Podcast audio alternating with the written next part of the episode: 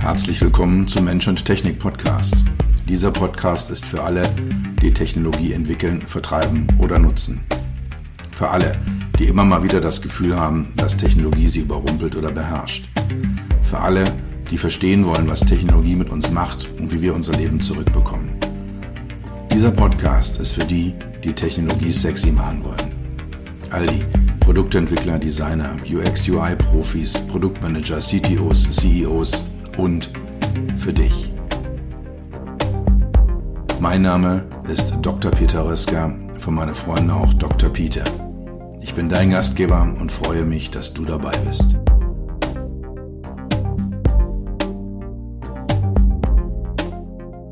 In der heutigen Folge des Mensch-Technik-Podcast soll es um das Thema Design Thinking gehen. Design Thinking ist ja eine Methode, ist eine Philosophie, ist ein Prozess, ist ein Werkzeugkasten, was auch immer. Und weil es eben was auch immer ist, nicht so richtig genau spezifiziert ist, worum es sich handelt. Das, das macht das Ganze so spannend, aber halt auch ein bisschen diffus, ein bisschen beliebig und deswegen mache ich jetzt mal eine Folge, gucke mal, was ist es eigentlich und werde euch am Ende nochmal drei Eindrücke von mir wiedergeben, wie ich das Thema sehe und welches Wissen, welche Nuggets ich aus meinen Design Thinking Projekten gezogen habe. Die erste Frage, die sich stellt, handelt es sich bei Design Thinking eventuell um alten Wein in neuen Schläuchen? Oder ist es wirklich eine innovative, eine neue Herangehensweise? Ist es ein Hype oder ist es eine anwendbare Methode? Design Thinking dient dazu, Innovationen zu entwickeln, neue Produkte, neuartige Produkte zu entwickeln, neue Lösungen zu entwickeln. Diese Produkte können physische Produkte sein, es können aber auch Softwareprodukte Produkte oder Services sein.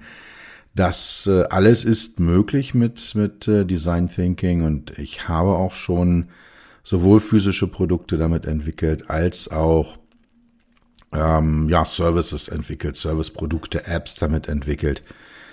Das äh, ist ohne weiteres möglich. Kleiner Schritt zurück. Aus meiner Sicht, jedes Produkt spiegelt die Umgebung wider, in der es entstanden ist. Es gibt auch die Aussage, Draw me your HMI and I will draw your Org Chart. Also zeig mir dein Produkt, zeig mir dein HMI, zeig mir, wie das aussieht und funktioniert und ich zeichne dir das Org-Chart, die Organisation deiner Firma ab oder der Firma, in der es entstanden ist. Und ein schönes Beispiel, was diese These, dass man ja in bestimmten Organisationen mit bestimmten Werkzeugen auf bestimmte Art und Weise eben auch bestimmte Resultate erzielt, ist äh, das erste BMW-Navigationssystem. Das ist so Mitte der 90er Jahre im damaligen Sima BMW erschienen und ja, das war ein vergleichsweise heute, wäre es ein Mini-Bildschirm. Es war damals sensationell, dass da so ein Farbbildschirm auf einem Armaturenbrett drauf ist und so einen kleinen Drehtrücksteller dazu. Und dann konnte man in dieser Navigation, also dem Infotainment-System würde man heute sagen, relativ viel machen. Also man konnte so die CD ansteuern, die Navigation ansteuern, man konnte telefonieren damit und man konnte damit natürlich auch Radio hören. Und dann merkte man, dass die Radioabteilung bei BMW damals eine sehr, sehr starke Rolle gespielt haben muss, weil alles, was mit Radio zu tun hat, wurde zwar auf diesem Display angezeigt, aber die dafür nötigen Stellteile, die Knöpfchen und, und Tasten, alles, was man so braucht, um so ein Radio zu steuern, das war separat daneben. Und das zeigt mir, ich vermute, dass das damals die Radioleute sehr, sehr stark waren und gesagt haben, nee, nee, nee, nee, nee, unser schönes Radio, das kommt jetzt nicht rein in diesen blöden Bildschirm mit diesem blöden Drehdrücksteller. Wir haben da ein etabliertes Konzept und es wird durchgesetzt. Und es ist dann sehr, sehr konsequent, ja, fünf Jahre lang gemacht worden. Im Nachfolger dann ist BMW einen ganz, ganz anderen Weg gegangen. Das war dann der erste berühmte iDrive. Aber in diesem allerersten System, was die auf den Markt gebracht haben, konnte man das so herauslesen. Ich habe, wie gesagt, in diversen Projekt, äh, Projekten Teile des Design Thinking angewendet, äh, Teile des Werkzeugkastens, Teile des Prozesses. Und ihr merkt es schon so ein bisschen jetzt an meinem Wording, an dem, was ich hier so erzähle, an den Themen, die ich hier so anschneide. Design Thinking ist nicht ganz einfach. Design Thinking ist komplex. Design Thinking eignet sich nicht für jede Organisation. Das ist der entscheidende, aus meiner Sicht einschränkende Punkt. Es muss in einer Organisation eine bestimmte Philosophie vorherrschen oder zumindest in Teilen akzeptiert werden, damit man es überhaupt starten kann und damit man damit auch erfolgreich Produkte, Lösungen, HMIs ent entwickeln kann. Es eignet sich auch nicht unbedingt für alle Anwendungen, wobei da die Einschränkungen weniger groß sind als bei den, bei den Firmen. Und es funktioniert auch nicht in allen Kontexten. Man braucht einfach eine Umgebung, man braucht einen Kontext für eine Produktentwicklung, die es erlaubt, die, ich sag mal, eher spielerischen, eher ein bisschen, ja, es wirkt nicht so richtig zielorientiert, obwohl es enorm zielorientiert ist. Wenn man von außen drauf guckt, da haben die Leute viel Spaß und, und experimentieren viel und wenn da halt jemand kommt, der damit nicht umgehen kann, äh, dann ist man einfach falsch, am falschen Ort, hat man den falschen Kontext, um Design Thinking einzusetzen. Gut, steigen wir mal ein, genauer nach den einleitenden Worten. Was ist denn eigentlich Design Thinking? Und äh, Annie Kerrigan, die Grand Dame, Grand Dame des Design Thinkings, hat es in einem wunderbaren Satz zusammengefasst. Design Thinking ist wie ein Großstadtdschungel. Du weißt nie, was sich hinter der nächsten Ecke versteckt. Und es zeigt es eigentlich ganz schön, genau eben auch dieses Spielerische, das wirkt immer so ein bisschen, ja, man, man kann alle möglichen Überraschungen erleben und es ist manchmal, denkt man auch, hey, was machen die denn da eigentlich, wenn man von außen zuschaut? Und das äh, wird in diesem Satz ganz gut zusammengefasst. Du weißt nie, was sich hinter der nächsten Ecke versteckt. Was ist es jetzt über diesen einen Satz hinaus? Design Thinking ist eine strukturierte Methode, um Innovationen zu generieren. Und es können, wie gesagt, konkrete physische Produkte sein, das können äh, softwarebasierte Produkte sein, das können Services und Dienstleistungen sein, das können auch HMI-Lösungen sein, die man auf diese Art und Weise generiert. Es ist eine sehr systematische Herangehensweise, obwohl es eben nach außen hin oft nach Spaß, nach Chaos, nach unorganisiert aussieht. Was Design Thinking für die HMI-Entwicklung und für Menschen, die wie ich gerne den Nutzer und Nutzerwünsche, Bedürfnisse, Fähigkeiten berücksichtigen genau diese Punkte, eben Nutzerwünsche, Fähigkeiten und Bedürfnisse, stehen im Fokus des Design Thinking.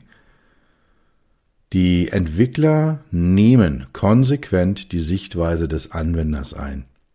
In allen Stufen, ob man jetzt in den frühen Phasen eher so empirische Analysen macht, äh, ethnologische Studien, rausgeht, guckt, was tun denn Leute, was machen denn Leute, was haben denn Leute für Bedürfnisse, oder ob das dann nachher in, in späteren Schritten der Entwicklung ist.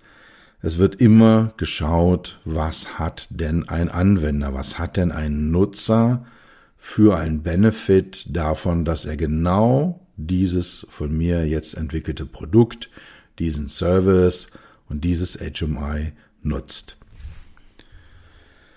Design Thinking ist wie schon gesagt, sehr systematisch. Es ist eine Lösung, äh, zu, zu, eine Methode zur Lösung von Problemen. Und das heißt, am Anfang muss ein Problem definiert sein. Und am Ende muss eine Lösung stehen.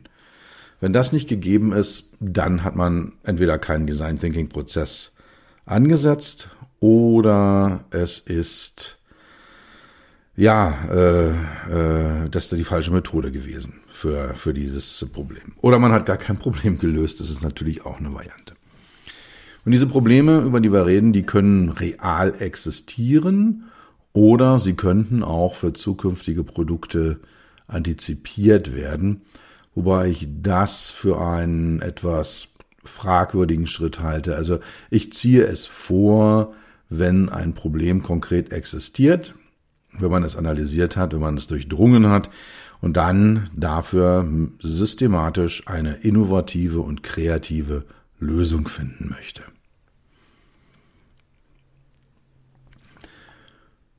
Design Thinking hat drei Ebenen, drei Sichtweisen und da möchte ich jetzt mal ein bisschen genauer einsteigen. Was verbirgt sich denn eigentlich wirklich dahinter? Was sind denn diese drei Ebenen, drei Sichtweisen, die, die man, die man dazu haben kann?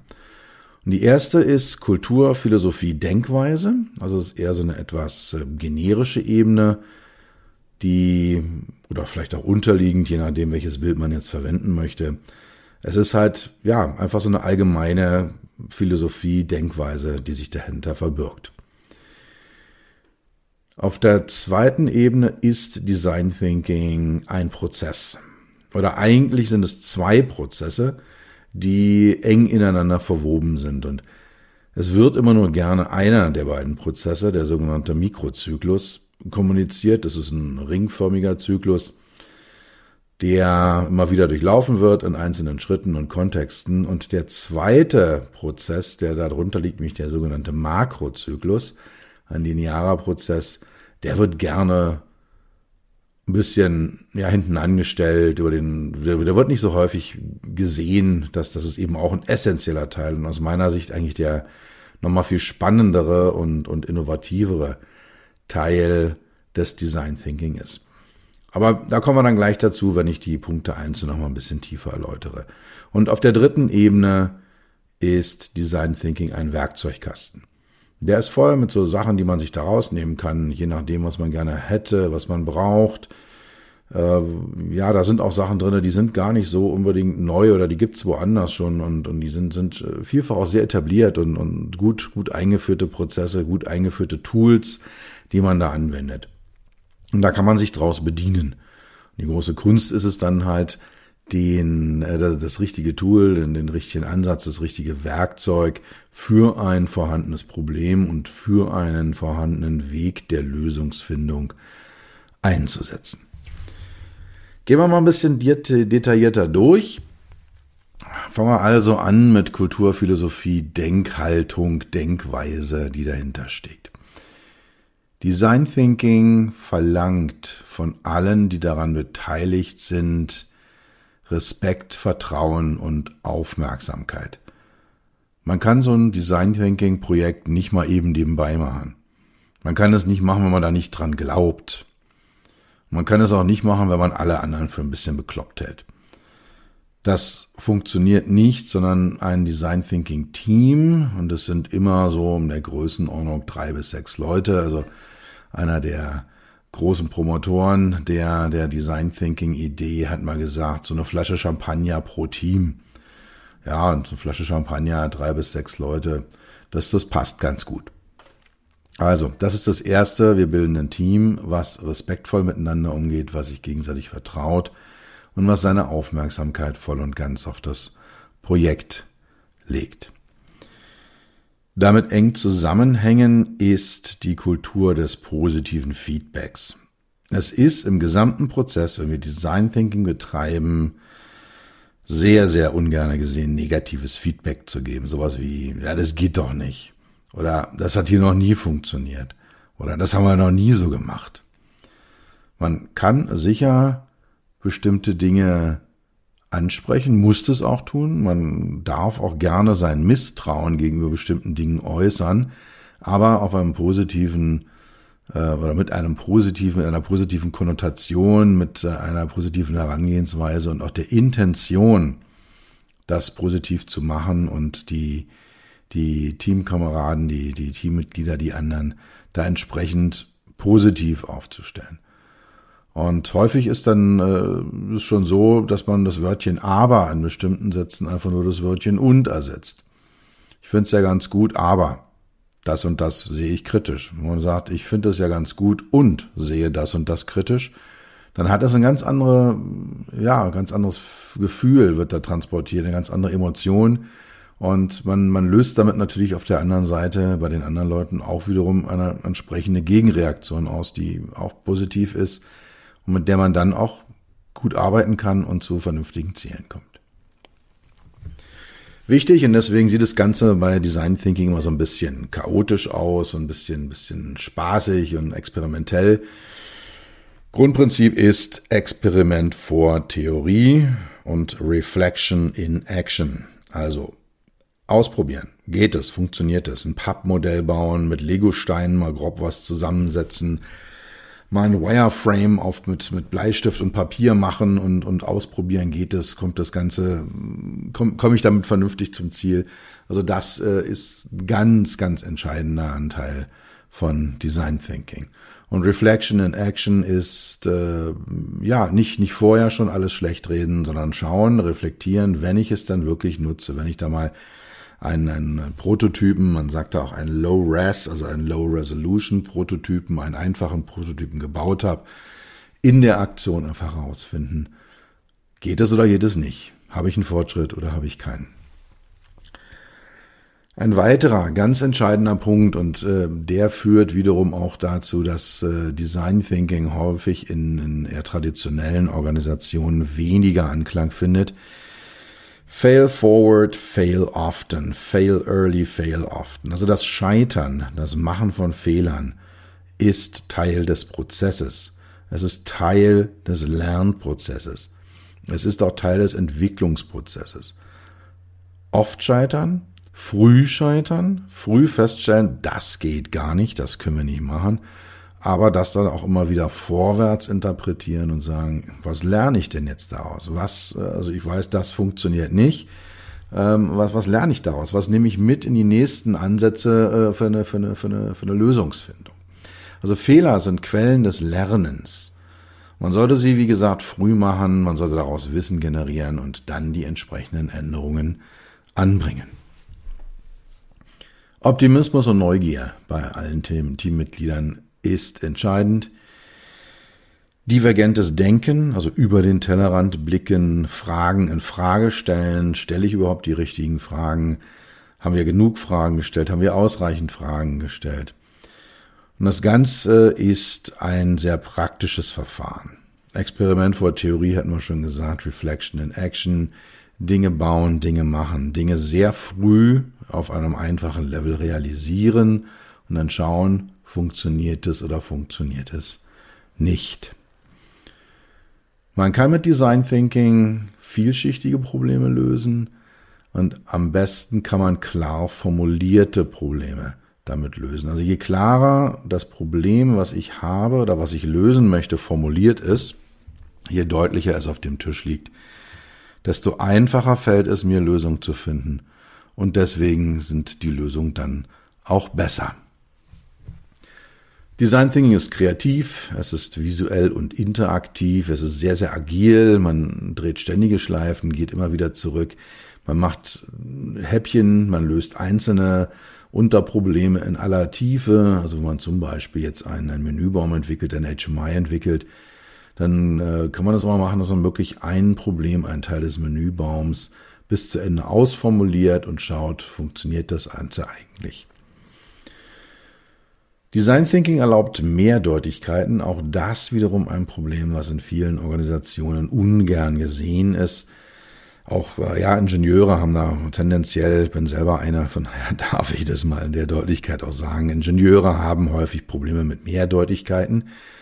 Ja, was ist es denn und dies oder das oder jenes? Nein, es kann auch sein, dass man halt eben mal etwas offen lässt, dass man auch mehrere Lösungen zulässt, dass man auch mal was auf später verschiebt, man mehrere Dinge gleichzeitig realisiert und dann schaut, was ist denn jetzt die beste von den Lösungen, die ich hier angestrebt habe.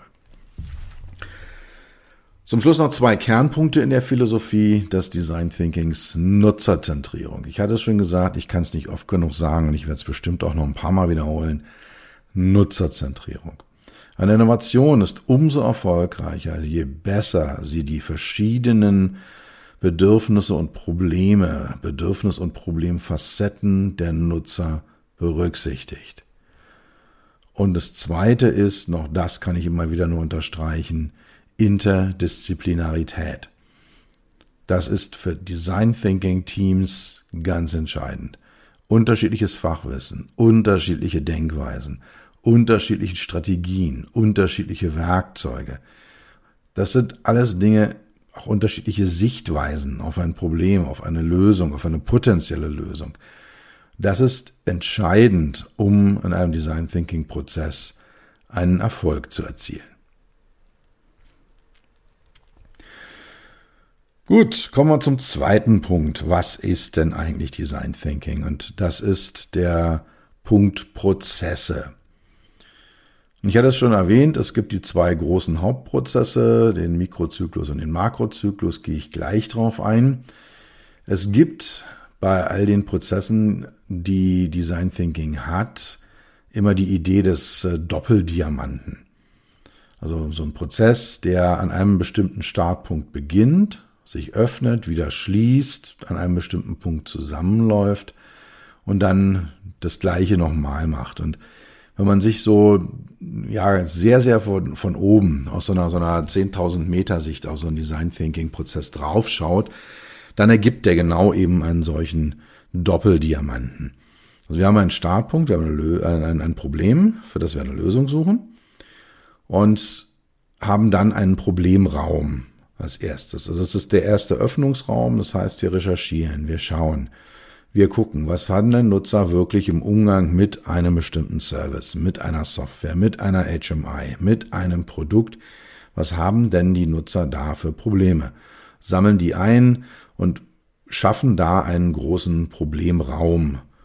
Und danach fahren wir das Ganze in einem Syntheseprozess wieder zusammen, bis wir halt eben das Problem sauber und klar definiert haben bis ganz deutlich ist, das ist die Problemlage und für dieses Problem wollen wir jetzt eine Lösung finden. Und beim Lösungsraum läuft es wieder genauso, dass man halt erstmal unglaublich viele Lösungen einsammelt, viele verschiedene Dinge macht und es immer weiter ausbaut, immer weiter ausbaut und dann nach einem Punkt, wo man sagt, so, jetzt haben wir das Ganze abgedeckt, wieder einen Syntheseprozess fährt, einen, einen diesen Diamanten schließt und die Lösungen zusammenfährt, kombiniert, welche rausnimmt, die nicht funktionieren, bis man dann am Ende bei einer Lösung angekommen ist. Also das ist so, ja, ich sag mal, vielleicht die etwas philosophischere Sichtweise auf den Prozess, auf den Gesamtprozess von Design Thinking. Gut, kommen wir zum Mikrozyklus. Der Mikrozyklus, das ist immer so der Prozessteil, der bei Design Thinking Prozessen sehr, sehr gerne ganz vorne oder vielleicht sogar als einziger Prozessteil gesehen wird, was falsch ist. Es gibt, äh, wie gesagt, neben dem Mikrozyklus noch den Makrozyklus. Aber er ist ein, ich sag mal, entscheidender Motor. Er ist so der, der Kern des, der Kernprozess und äh, er wird immer wieder durchlaufen. Und dieser Mikrozyklus ist agil, kreisförmig, er ist iterativ und wird, wie ich schon gesagt habe, immer wieder durchlaufen. Und man muss auch nicht in allen Projektphasen alle Schritte zwangsläufig immer wieder durchlaufen. Also wenn man ähm, schon im Bereich ist, äh, einen, einen finalen Prototypen zu machen, nochmal die Problemstellung zu hinterfragen, das äh, macht nur sehr, sehr eingeschränkt Sinn. Da gibt es dann eben andere Teile, die da dann sinnvoller sind. Und ja, es gibt die fünf Schritte, Problemdefinition, Need Finding, Synthese, also aus dem Problem etwas, ähm, ja, das zu schärfen, das herauszuarbeiten, was ist es denn eigentlich? Dritter Schritt Ideenfindung, vierter Schritt Prototyping oder Storytelling, fünfter Schritt Testen. Und dann können wir das Ganze wiederholen. Ich gehe mal im Einzelnen auf die Schritte ein bisschen detaillierter ein. Wir beginnen mit einer Problemdefinition. Die Problemdefinition ist der Start eines jeden Design Thinking Prozesses. Eine gute und sauber formulierte Fragestellung vereinfacht das Finden einer wirklich innovativen, guten, passenden Lösung.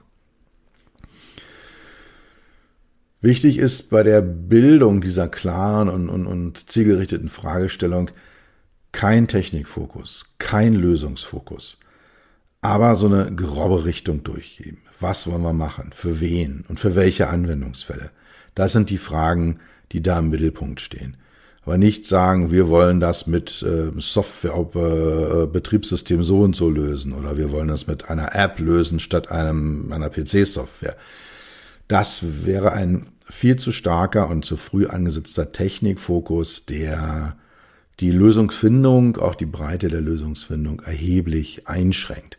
Weil vielleicht finde ich ja was ganz anderes, an das ich am Anfang im technischen Bereich überhaupt nicht gedacht habe, wenn ich mich von der Technologie löse. Also erster Schritt Problemdefinition. Zweiter Schritt Need Finding und Synthese.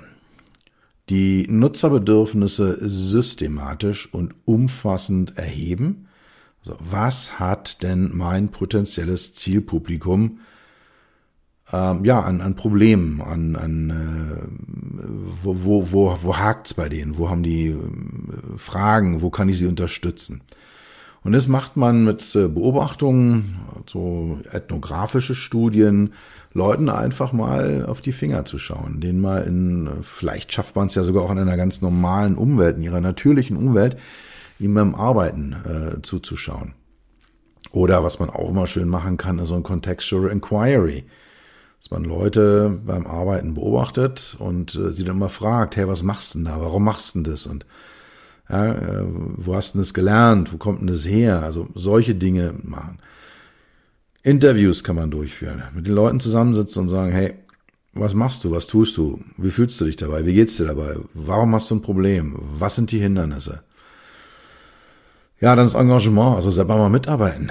Mal schauen, wie ist es denn eigentlich, wenn ich da jetzt mit einem äh, Schweißgerät eine Schweißnaht setze oder mit einem mit einer Bezahl-App äh, Geld abhebe oder was auch immer an, an Problem ansteht, dass man da selber mal einsteigt und, und äh, sich da auch Gedanken drüber macht. Ja, und dann eben so Methoden wie Fokusgruppen oder Befragungen, Umfragen. Das sind einfach so Themen, mit denen ich dann halt, wenn ich mal mein Problem definiert habe, rausfinden kann, wo denn eigentlich in dieser Nutzergruppe, die ich im Auge habe, äh, die eigentlichen Pain Points, die eigentlichen Schmerzpunkte liegen. Der nächste Schritt ist dann Ideenfindung. Da kann man dann die diversen Kreativitätsmethoden ansetzen. Da habe ich vor einigen Wochen schon mal eine Podcast-Folge zu gemacht. Ich glaube, die hieß Zauber, Zauber, Zauber oder Wissenschaft über Kreativitätsmethoden. Das, äh, die Folge empfehle ich euch nochmal, wenn ihr da tiefer einsteigen wollt. Ich werde jetzt hier nicht nochmal genauer darauf einsteigen. Es wird einfach zu fett hier. Es gibt eben systematische Methoden wie Brainstorming, We Sit, We Scamper, We uh, Think the Optimum, die Ten Times Methode. Das sind alles so Methoden, mit denen man Ideen generieren kann, kreieren kann. Und dann als vierter Schritt, und das ist äh, der Schritt, der aus meiner Sicht, in meinen Augen Design Thinking einzigartig macht, nämlich das intensive Prototyping, Storytelling. Also Prototyping, wenn ich physische Produkte habe, Storytelling eher, wenn ich einen Service anbiete, wenn ich eine Software anbiete. Und da kann ich äh, mit so einem Low-Resolution-Prototype, so einem ja, einfachen Prototypen aus einem Stück Pappe, aus Lego-Steinen, wie auch immer, Dinge halt skizzieren, einen Prozess skizzieren und auf diese Art und Weise mal eine Lösung in den Raum stellen. Oder dann, äh, wenn man weiter fortgeschritten ist, in späteren Projektphasen dann nochmal einen High-Resolution-Prototypen zu machen, der vielleicht dann mit irgendeiner Prototyping-Software gemacht ist oder mit einem 3D-Drucker mal ein Gehäuse ausgedruckt worden ist von einem Produkt. Das, ähm, ja, Prinzip hinter dem Prototyping ist, es muss schnell gehen, schnelle, sofortige Umsetzung und das macht eben Design Thinking aus meiner Sicht so eigenartig. Der kann total einfach und, und, und, und unperfekt sein. Einfach nur eine Erfahrung, eine ganz einfache, rudimentäre Erfahrung schaffen, eine Erfahrungswelt zu schaffen, um dann dort mit den äh, Feedbacks der Nutzer oder mit eigenem Feedback herauszufinden, hey, das funktioniert oder funktioniert nicht. Und Es gibt da den wunderbaren Spruch äh, im Design Thinking, Prototype as if you know you're right, but test if you know if you're wrong. Also erstell deine Prototypen so, als ob du wüsstest, dass du recht hast, aber teste sie so, als ob du wüsstest, dass du Unrecht hast. Und da sind wir schon beim fünften Schritt angekommen, beim Testen. Und auch da greift Design Thinking genau über den Kreativitätstechniken auf die standardisierten Methoden der Nutzerdatenerhebung zurück, von einfachen Usability-Tests, Testpunkt bis hin zu sehr kompletten Stories von äh, Laborstudien über Feldstudien bis hin zu Real-World-Studien. Da gibt es eine ganze Reihe von verschiedensten Methoden, die man ansetzen kann, um dieses Thema Testen, Thema Einsammeln von Nutzerdaten, von Nutzerfeedback zu steuern. Gut, und dann wird das Ganze wiederholt, bis eine Lösung gefunden wurde, und zwar eine Lösung auf einer bestimmten Stufe. Und diese bestimmte Stufe ist der Makrozyklus, ist dann das nächste, was wir besprechen.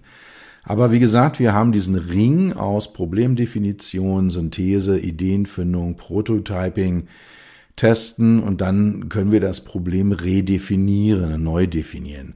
Es kann ja sein, dass wir vielleicht das falsche Problem gelöst haben oder dass wir ähm, sagen, wir finden für das Originalproblem keine Lösung, aber für ein übergeordnetes Problem, sodass dann das Originalproblem vielleicht irrelevant wird. Also da kann man durch, durch diese Zyklen, die Mikrozyklen, sehr, sehr oft durchlaufen, bis man dann am Ende wirklich sagt, yep, jetzt habe ich eine Lösung, die relevant ist, die ernsthaft wirklich meinen Nutzern, meinen Anwendern hilft. Gut, kommen wir zum Makrozyklus. Ja, Makrozyklus ist im Gegensatz zum Mikrozyklus ein äh, linearer Prozess. Also der wird im Rahmen eines Projektes einmal durchlaufen. Man kann in Sonderfällen auch mal zurückspringen, ist aber eher ungewöhnlich, sondern man schließt eine Phase ab und sagt dann, okay, jetzt habe ich einen bestimmten Status erreicht und wird dann halt in so einem Wasserfall auf die nächste Stufe herabgehen, äh, sich da fortspülen lassen von dem Wasserfall und dann die nächste Stufe bearbeiten. Und es sind also klar abgetrennte Phasen. Es beginnt so mit der Design Space Exploration, also mal herauszufinden, was kann ich denn eigentlich überhaupt machen? Und dann werden verschiedene Prototypen entwickelt mit verschiedenen Fokuspunkten. Und ich werde die jetzt nicht alle einzeln aufzählen. Das sind äh, irgendwie zehn Stück, glaube ich, oder zwölf Stück, die da anfallen, die sich alle in ihrem Fokus unterscheiden. Entscheidend ist bei diesen Prototypen, dass in der ersten Hälfte des Prozesses wir wieder ja, in, in Form wieder eines Diamanten erst aufmachen, also Dinge hinzunehmen, Dinge vermehren. Also da wird auf jeder Prototypenstufe kommt mehr hinzu, bis ich dann eben einen Prototypen habe, der alles beinhaltet. Und danach geht es dann weiter, bis ich äh, zu einem finalen Prototypen komme, der genau das kann, genau das Problem löst, was ich ursprünglich formuliert habe. Also da auch da wiederum erstmal aufmachen, viel einsammeln und dann wieder zumachen und äh, das Ganze dann auf einen ganz bestimmten Punkt runter fokussieren. Gut, das zum Makrozyklus und äh, genau die Verwebung von Makrozyklus äh, und Mikrozyklus ist so, dass wir auf jeder Stufe des Makrozyklus den Mikrozyklus mehrfach durchlaufen. Also wir haben, sind auf einer bestimmten Stufe Makrozyklus und stellen fest, nach dem dritten Mal Mikrozyklus, so, jetzt haben wir unsere Design Space Exploration oder unseren Funky Prototype oder unseren Dark Horse Prototype fertig und können äh, jetzt auf den nächsten Schritt äh, gehen und dann an die nächste Form des, des Prototypes entsprechend machen. Und das Ganze läuft halt auf eine Verdichtung zu, hin zu einer Lösung. Also es ist immer, dass man am Ende eine Lösung hat, die das Problem, was am Anfang möglichst sauber formuliert worden ist, löst. Gut, also kommen wir nach der Philosophie und nach den Prozessen von Design Thinking noch auf den Werkzeugkasten. Was haben wir denn jetzt für Tools? Ich habe ja schon ein paar erwähnt. Äh, solche Dinge wie SIT oder Scamper können da mit drinne sein. Die diversen Usability-Testing-Methoden können da drinne sein. Das Paper-Prototyping, das Wireframing ist da mit drinne. Äh, die die Low-Res und High-Res, High-Res-Prototypen, also all das was äh, ja so an Werkzeugen da unterwegs ankommt, ist in diesem Werkzeugkasten drinne. Und diese Tools dienen im Prinzip zu drei Schritten. Das eine ist, wie sammle ich eigentlich meine Daten? Wie werte ich sie aus? Wie interpretiere ich sie? Wie kriege ich das hin? Das zweite große Toolset beschäftigt sich mit dem Thema Ideengenerierung. Da hatten wir Brainstorming, da haben wir die Disney-Methode. Und dann am Ende die Testmethoden, die unterschiedlichen Arten, wie ich Nutzerdaten aufnehmen kann, äh, wie ich ein, ein, eine Lösung entsprechend testen kann. Und dieser Werkzeugkasten des Design Thinking, da sind bestimmte Dinge drin, da darf man auch gerne nochmal was sein eigenes dazu packen, wo man sagt, hey, wir haben hier eine bestimmte für unser, unsere Technologie oder unsere Industrie, unsere Nutzergruppe eine ganz besonders erfolgreiche Testmethode, dann darf man die natürlich damit reinpacken, darf die entsprechend auch nutzen. Also gerade was, was das Tooling angeht, ist Design Thinking sehr, sehr offen. Und man kann da auch mal reingucken und sagen, hey, ich will jetzt einfach nur mal einen Nutzertest machen. Was habe ich denn hier eigentlich vorhanden in meinem Kistchen? Was kann ich da rausnehmen, um eine spezifische Fragestellung mit einer Nutzergruppe zu lösen? Gut, zum Schluss meine drei Erfahrungen, die ich in Design Thinking Prozessen gemacht habe. Die erste ist, es funktioniert normalerweise im ersten Anlauf nicht. Also wenn man das erste Mal sagt, wir machen jetzt einen Prozess oder ein Projekt mit Design Thinking und erwartet, dass diese ja doch sehr philosophische Herangehensweise, die auch im Mindset, also in der Einstellung der Mitarbeiter, der Leute, die, die äh, daran arbeiten, der, der Menschen, die sich da einbringen, und auch vielleicht auch gerade die, die es bezahlen müssen am Ende, da, da braucht man einfach eine Änderung des, des Mindsets. Und Deswegen kann es gut sein, dass man beim ersten Mal Schiffbruch erleidet, weil doch nicht alle mitspielen, weil doch nicht, ähm, ja, weil die Paper-Prototypen dann beim Management doch nicht so sauber ankommen. Ja, also erst äh, Design Thinking ist neu, es ist anders und es ist auch sehr, sehr umfangreich. Es unterscheidet sich erheblich eben von, von anderen Entwicklungsmethoden.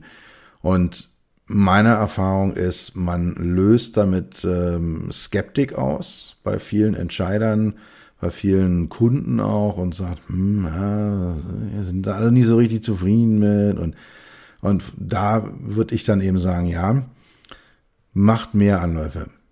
Probiert es einfach nochmal. Also wenn das erste Mal, wenn ihr da scheitert, kein Grund, die Flinte ins Korn zu werfen, einfach nur zu sagen, hey, auch hier wieder Fail Forward, ja, ist ein Grundprinzip des Design Thinking. Äh, wir lernen aus unseren Fehlern und machen es das nächste Mal besser.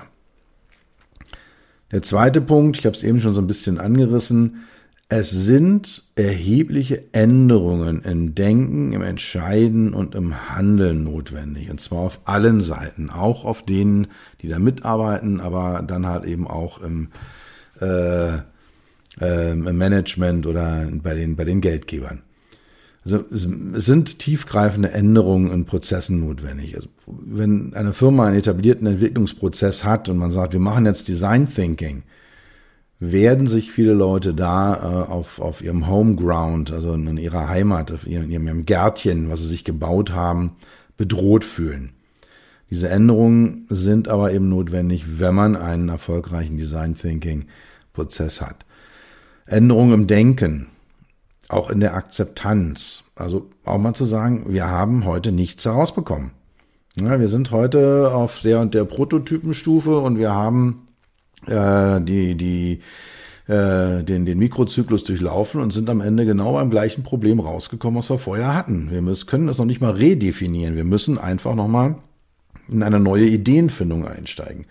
Und auch diese Akzeptanz dafür sollte da sein. Es sind eben neue Methoden und es ist eben ein in vielen Kontexten sehr ungewöhnliches Denken zu sagen, wir lassen Fehler zu, Fehler sind positiv, Fehler sind Quelle von äh, Innovationen, Fehler inspirieren. Also das wollen wir gerne haben. Das ist was, was, was Positives. Und der dritte Punkt, äh, das, äh, was ich mit Design Thinking erfahren habe, ist, es können sehr, sehr großartige Produkte und sehr, sehr großartige Services entstehen. Es ist immer so ein bisschen schwierig, über meine eigenen Projekte zu reden, weil ich überall mit meinen Kunden NDAs habe. Aber so ein paar Dinge, bei denen, ja, man weiß es ja von außen mal nicht so richtig, was haben die wirklich gemacht, aber von denen es so heißt in der Szene, das ist durch Design Thinking entstanden. Also Airbnb zum Beispiel. Da sagt man, das sei durch Design Thinking entstanden und zwar insbesondere auf Seite der Anbieter, also der Anbieter von Wohnungen, von Airbnbs, dass man halt eben äh, festgestellt hat, boah, bestimmte verkaufen sich gar nicht, werden dann gar nie angemietet. Was, was ist denn da schiefgelaufen? Und hat dann eben herausgefunden, wenn wir die Leute beim Fotos machen unterstützen, kriegen die ihr, äh, ihre Wohnung besser vermietet und äh, wir machen mehr Umsatz damit. Uber Eats ist auch ein Produkt, was äh, sehr viel mit Design Thinking ähm, gearbeitet hat, was sehr viel ja, äh, die Prozesse eingesetzt hat, äh, auch sehr stark über Need Findings äh, gearbeitet hat, um da entsprechend eine Lösung hervorzubringen. Dann ein Beispiel aus einer sehr, sehr technischen Welt. Bosch Rexroth hat digitale Services um Hydraulikanwendungen mit Design Thinking entwickelt. Also was für ein Service, digital basiert, App basiert, Software basiert, um eine Hydraulikanwendung kann ich denn anbieten und wie mache ich das und auf welche Art und Weise biete ich das an? KTM hat E-Bikes, E-Mountainbikes für Frauen äh, entwickelt äh, auf diese Art und Weise. Der Pay It Plan oder Pay It Planet von American Express, das ist so eine Art ja, Mikrokredit, äh, oder die Abzahlung von, von, von äh, Kreditkartenschulden, das halt eben auf ein neues Level zu heben, auf ein softwaregestütztes, App-gestütztes Level zu heben, das war ein Design Thinking Projekt bei American Express. Und äh, zum Schluss nochmal ein äh, ja, eher praktisches Produkt, die Braun Oral B elektrische Zahnbürste mit USB-Anschluss, um das Zähneputzen zu kontrollieren oder auch um solche Sachen zu machen, wie Bürstchen nachzubestellen. Also das äh, war, war so ein, auch ein Produkt, was mit äh, Design Thinking entwickelt worden ist. Gut, kommen wir zum Ende. Nochmal kurze Zusammenfassung. Design Thinking ist eine Methode, ein Methodenkanon, der anders ist als andere und damit auch zu anderen Lösungen führt. Design Thinking ist eine Philosophie, ist ein Prozess oder sind mehrere ineinander verwobene Prozesse und Design Thinking ist eine Methodensammlung. Und mein Fazit ist, Design Thinking ist nicht einfach, aber es lohnt sich. Direkte Frage an euch. Kennt ihr Firmen, kennst du Firmen oder Projekte, die Design Thinking in seiner kompletten Ausprägung nutzen? Also ich kenne nur welche, wo das partiell genutzt worden ist, aber vielleicht übersehe ich was. Ich habe mit Sicherheit viele blinde Flecken. Kennt jemand eine Firma, die komplett mit Design Thinking arbeitet, ein Projekt, was durchgängig Design Thinking einsetzt? Wenn das so ist, bitte melden bei mir, das interessiert mich doch sehr. Wenn du hier in diesem Podcast was gelernt hast, wenn du Spaß hattest, wenn du mir gerne zuhörst, dann empfehle doch den Podcast in deinem Netzwerk weiter. Je mehr Zuhörer ich habe, desto höher werde ich gerankt und desto mehr Menschen wiederum kommen in den Genuss meiner Podcast-Folgen.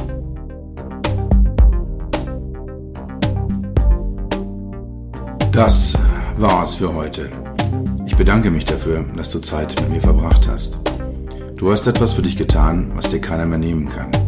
Für einen weiteren Austausch findest du mich auf LinkedIn und auf meinen Webseiten www.peter-rösker.com Rösker mit OE und SS oder unter www.beyond-hmi.de. Bis zum nächsten Mal, pass auf dich auf und bleib gesund.